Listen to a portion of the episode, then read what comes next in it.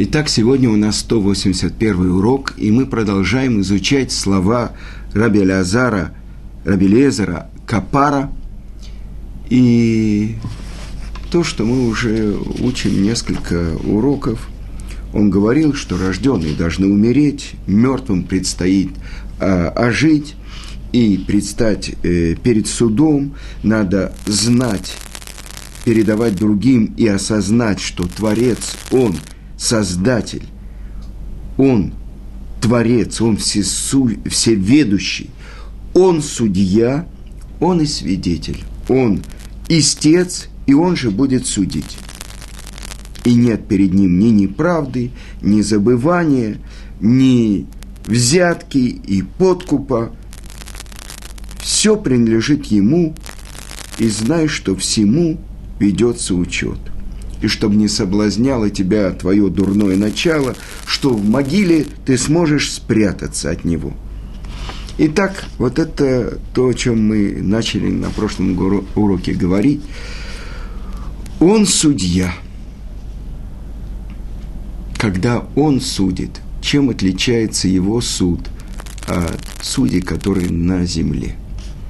Прежде всего мы учили в Талмуде то, что одна из тех вещей, которые человек не может знать, что в сердце у другого человека. И то, что абсолютно точно знает Творец. И то, что он будет судить, мы уже с вами говорили. Стать суд идет это в момент Роша Шана. Роша Шана в Новый год – в отличие от того календарного Нового года, который празднуют не евреи, наш Новый год называется глава года. Что значит глава года? То есть то, что открывает Талмуд, то, в каком состоянии человек приходит на этот суд, как он встречает этот суд, так выносится и приговор, что с ним будет в течение всего года. То есть каждый человек, каждый год получает как будто отсрочку от окончательного приговора. И так проходит 7, 70 лет жизни нашей, а в доблести 80 лет жизни нашей.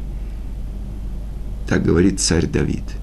Год за годом – это Роша Шана, день суда, когда все пришедшие в мир проходят перед ним как бней маром – и в Талмуде объясняется несколько значений, что такое бней маром.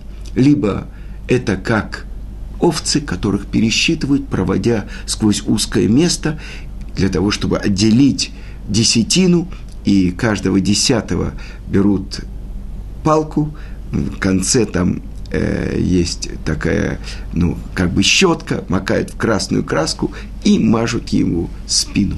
Это первое объяснение. Другое, как узкая горная тропинка, которая идет, по которой не могут пройти два человека, пнеймарон, каждого в отдельности. И третье, как солдаты армии Давида, которые идут ряд за рядом, но каждого тоже пересчитывают. Итак, это день, когда все пришедшие в мир проходят перед ним, и каждого человека взвешивают – и сказано, что праведники тут же записываются в книгу жизни, злодеи тут же записываются в книгу смерти, а средние стоят и подвешены. Что это значит? Если они за 10 дней сумеют раскаяться, подать заявление на пересмотр дела в Йом-Кипур, в день искупления, скрепляется приговор печатью. И это то, что называется День суда. Творец каждый год взвешивает каждого человека, все его дела за прошлый год, и выносится приговор, что с ним будет на будущий год. Дальше следующий суд – это когда душа человека оставляет его тело. День смерти. Это день суда, когда душа предстоит – перед судом. И что там происходит? Э, я прочитал в одной книге, это называется кинотеатр повторного фильма. То есть показывают всю жизнь человека, как кино, кадры за кадрами. Это ты делал. И человек говорит, да, это я. Это ты так думал? Да. Это ты так говорил? Да. И взвешиваются все хорошие дела человека и все плохие, и выносится приговор.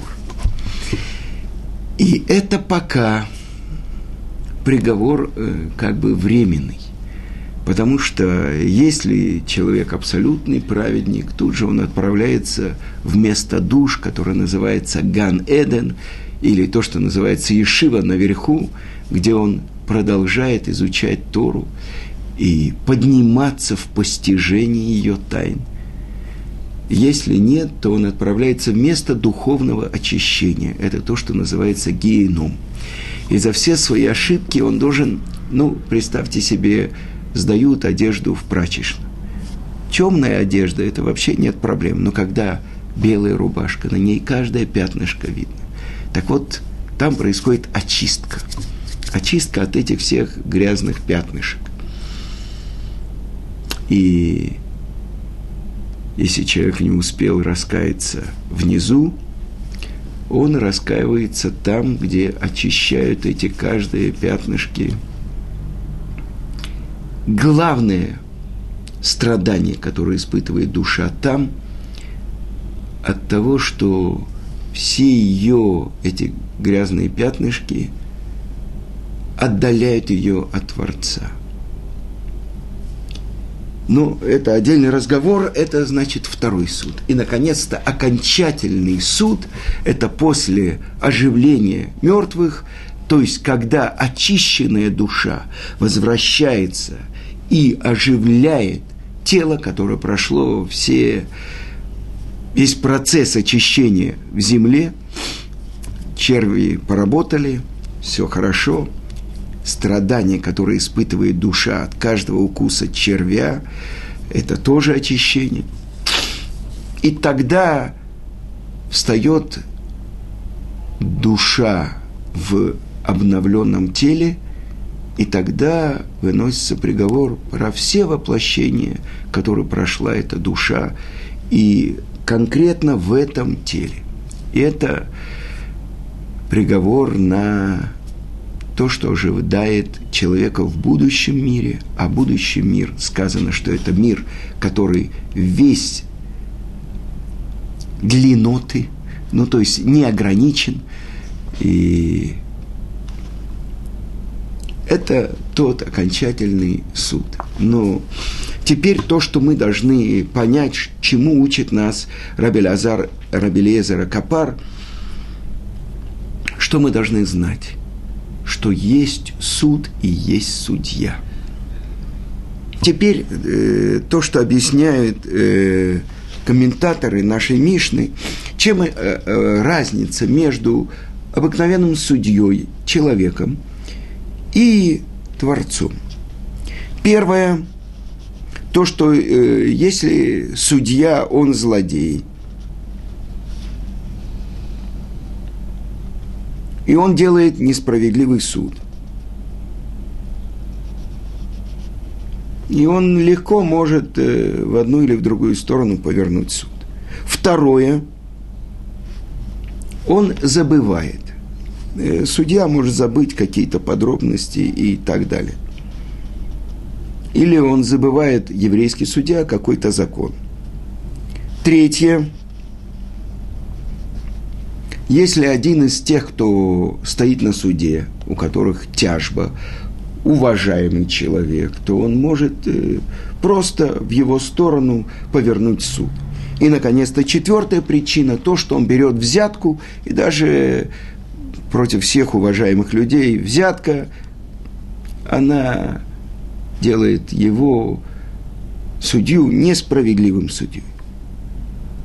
И это то, что написано в нашей Мишне, то, что Творец, у него перед ним нет неправды, нет забывания, нет выделенности, что он кого-то выделяет, и нет подкупа.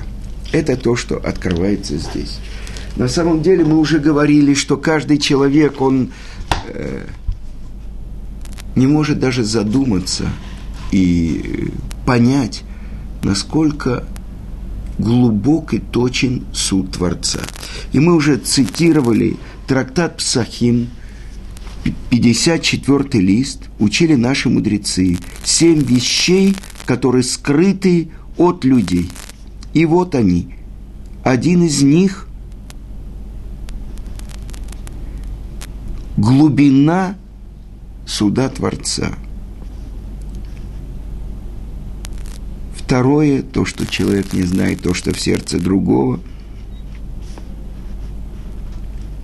И он не знает, когда придет царь Давид.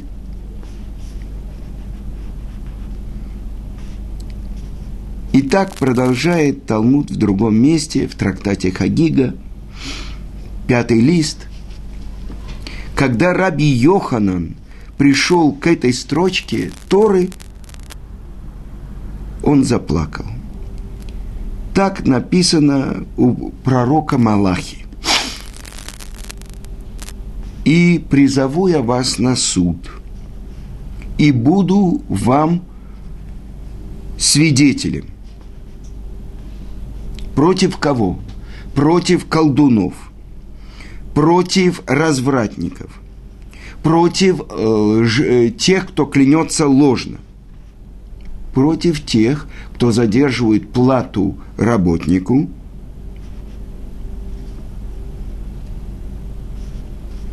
задается вопрос, что это такое. Самые страшные нарушения идолопоклонства, разврат и так далее, колдовство. И тот, кто задерживает плату работнику. Это то, что из-за чего плакал Раби Йоханан, когда судит господин своего раба, и что же он приравнивает? Тяжелое нарушение к легким. И это то, что продолжает там же Раби Йоханан бен Закай и говорит, «Ой нам, когда взвешивать будет э, все наши поступки Творец, легкие, как тяжелые». А другая строчка, это уже из Коэлета, что все поступки всесильный приведет на суд. Все то, что скрыто. Раб, господин которого взвешивает его ошибки и его нарушения, есть ли какое-то исправление, и продолжает там же Раби Шимон бен Лакиш, что у нас написано? Это уже написано в 49-м псалме, что нарушение наших пяток нас будет крутить на суде. То есть это те нарушения, которые человек топчет своими пятками. Это то, что будет спрошено с него на суде. То есть то, что человек думает, что это очень легкие нарушения. То, что нам кажется, и то, что мы должны знать, в чем мы ошибаемся. Нам кажется, что ну вот я сделал какую-то мецву. Несомненно, она сотрет и очистит меня от моих нарушений. И вот то, что учат большие мудрецы, это Саба из Керема, это он объясняет очень э, серьезную вещь. Обращается он к своим ученикам и говорит, укрепитесь, мои братья, укрепитесь в понимании, не успокаивайтесь от трепета перед Творцом, потому что очень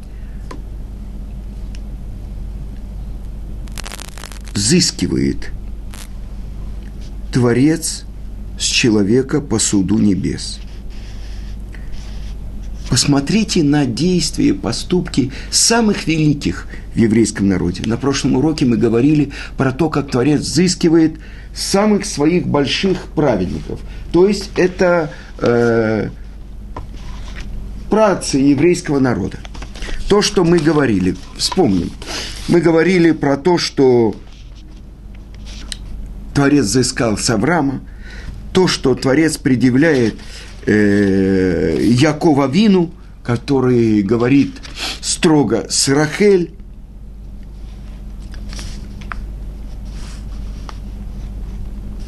И вот то, что продолжает, мы читали с вами Месилат и, и, и Шарим, тропинки праведников, то, как Творец говорит, как э, он взыскивает самых больших праведников еврейского народа.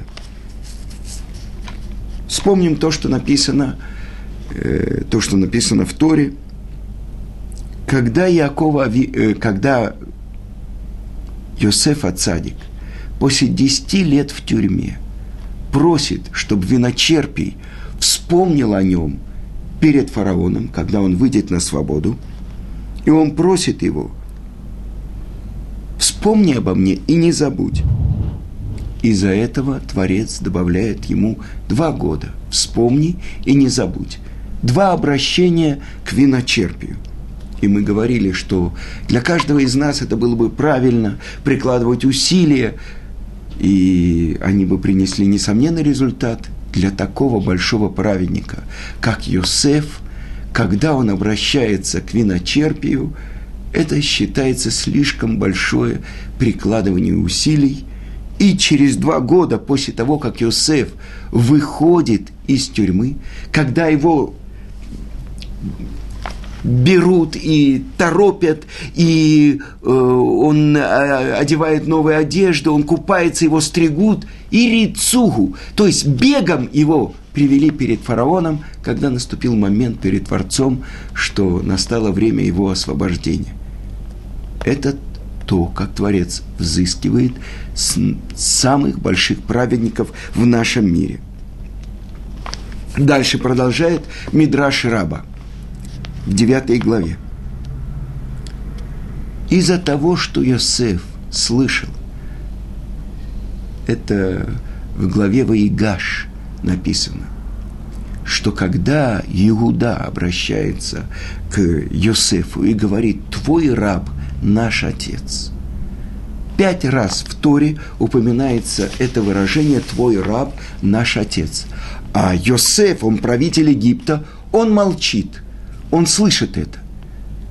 За это снимается с лет его жизни 10 лет. Но почему 10, если написано в Торе 5 раз?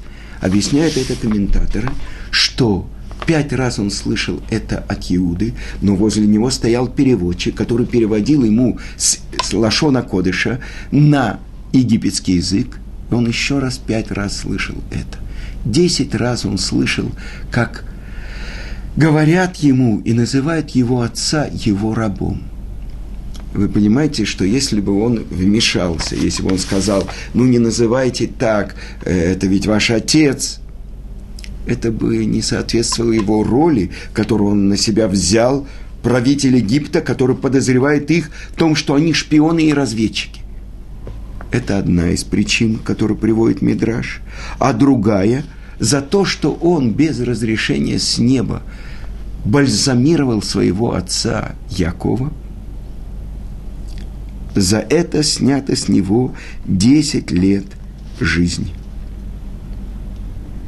И тоже открывается это, то, что когда наш пратец Яков, это в главе Ваигаш, когда наш пратец Яков приводит его, Йосеф, перед фараоном, и фараон, видя его, спрашивает, сколько лет жизни твоей? И отвечает ему Яков, дни жизни моей были малочисленны и наполнены бедами, и не достигли лет моих працев. Оказывается, что подсчет этих фраз в Торе. И сказал фараон Якову, сколько дней жизни твоей? И ответил Яков фараону, дни жизни моей всего насчитывается 33 слова. Сказано так, что наш братец Яков прожил 147 лет, а его отец, наш братец Ицкак, прожил 180 лет. Оказывается, с нашего праца Якова снимается 33 года жизни. Но почему, почему? Объясняет это Мидраш. Так как Творец все то, что казалось, что это сделано на зло, обернулось благословением и добром для Якова. Когда 22 года он находился в трауре по своему сыну Йосефу, а учат наши мудрецы, если бы не произошло то, что Йосеф был продан в рабство, и если бы он не принял на себя страдания Египта, то наш братец Яков, он должен был бы в цепях и в побоях спуститься в Египет. Так бы начался египетский плен. Но Творец возвращает ему Йосефа. Когда он находится у Лавана, в плену у Лавана, но там рождаются у него 11 сыновей и дочка Дина, он строит дом Израиля. Когда на него он нападает, хочет напасть и убить, Исав, его брат, который хранит в сердце ненависть к брату на протяжении 36 лет. До этого выходит на бой с Яковом ангел-защитник Эсава, и Яков побеждает его. Благодаря этому он получает благословение от ангела Исава. И тогда Исав уже ничего не может сделать. Это то, что говорит Творец – я спас тебя от Лавана, я спас тебя от Эсава, я вернул тебе Дину, я вернул тебе Йосефа, а ты говоришь, малочисленный и наполненный злом дни жизни моей. За это снимается с него 33 года жизни. Страшные вещи. То есть мы видим, как спрат наших працев, самых больших праведников, которые были в мире, Творец взыскивает на толщину волоса. Продолжим. Это то, что написано, то, что объясняет Саба из Келема. Давайте посмотрим на тех, которые совершили самые великие дела в еврейском народе.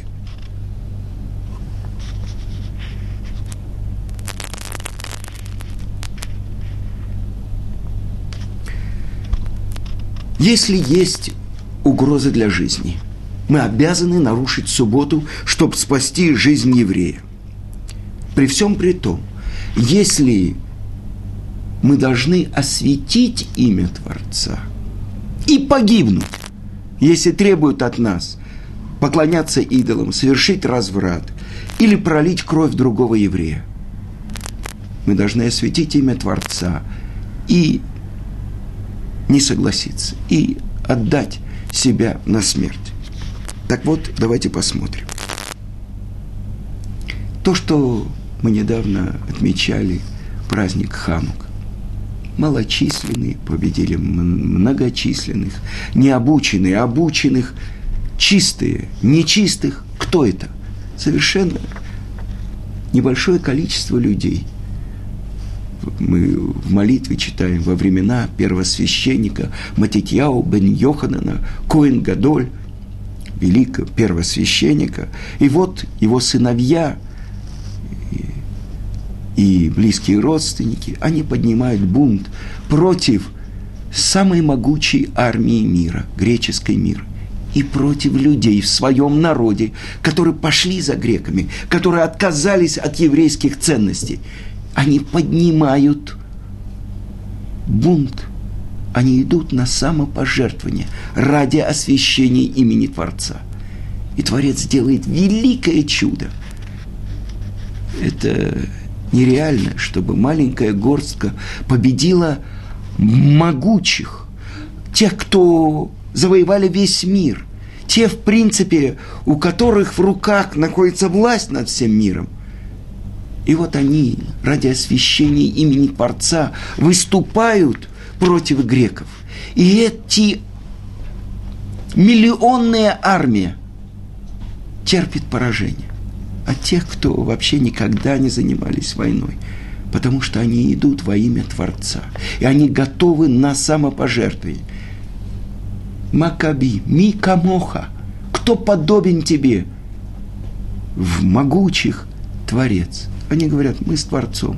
Если Творец с нами, нет той силы, которую мы не могли бы преодолеть. Это то, что мы отмечаем до сегодняшнего дня, то чудо, которое произошло там, в Кодыш, в святыне, в месте святом, где стоял в храме Семисвешник. И это видели только коины. Но это чудо мы отмечаем прославлением. Такое великое чудо. И кто это сделал? Макабим. Но вот, посмотрим, что написано в Талмуде. Так говорит Талмуд, трактат Баба Батра. Каждый, который скажет, что он происходит из дома Хашмонаев, знайте, что он раб потому что от них не осталось ни одного человека. Почему? Страшная вещь. Те, кто осветили имя Творца, пошли на полное самопожертвование. Что мы видим? Объясняет это Рамбан. Какая была причина этого наказания? То, что мы учим в последней главе Торы. Вайхи. И жил Яков в земле египетской. И вот пришли дни его к завершению. И вот он дает благословение своим сыновьям. И он дает благословение Иуде. Лоя суршевет ми Иуда. Не отойдет скипетр, то есть царская власть, от Иуды. То есть, это то, что сказано, что из его потомков будут цари.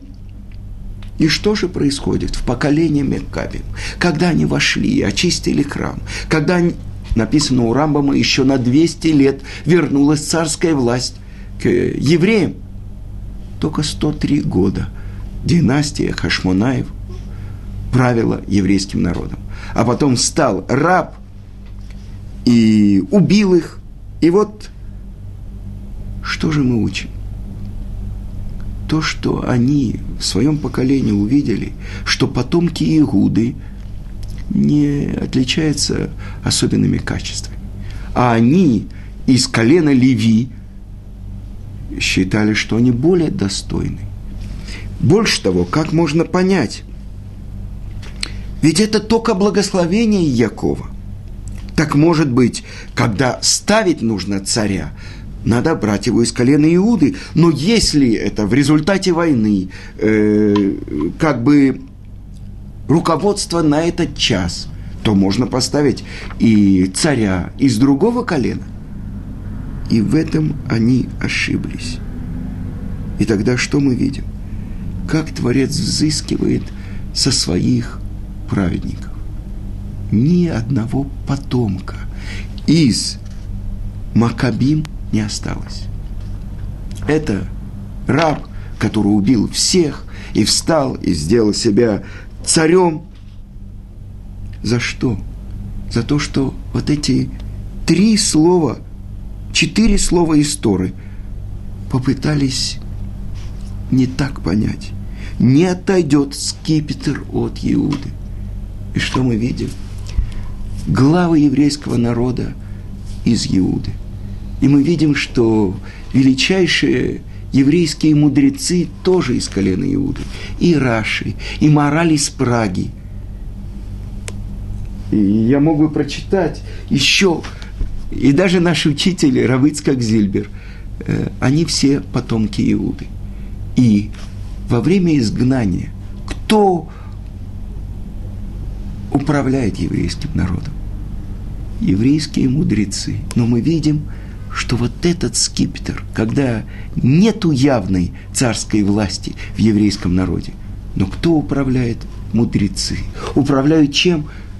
Второй. И мы видим, какой суд ведет Творец. Нет перед ним ни правды, нет перед ним забывания, нет перед ним возможности искривить суд или взять взятку. Это судья, и это суд. И если мы хотя бы чуть-чуть будем помнить об этом, что есть судья и есть суд, это поможет нам выровнять наши пути –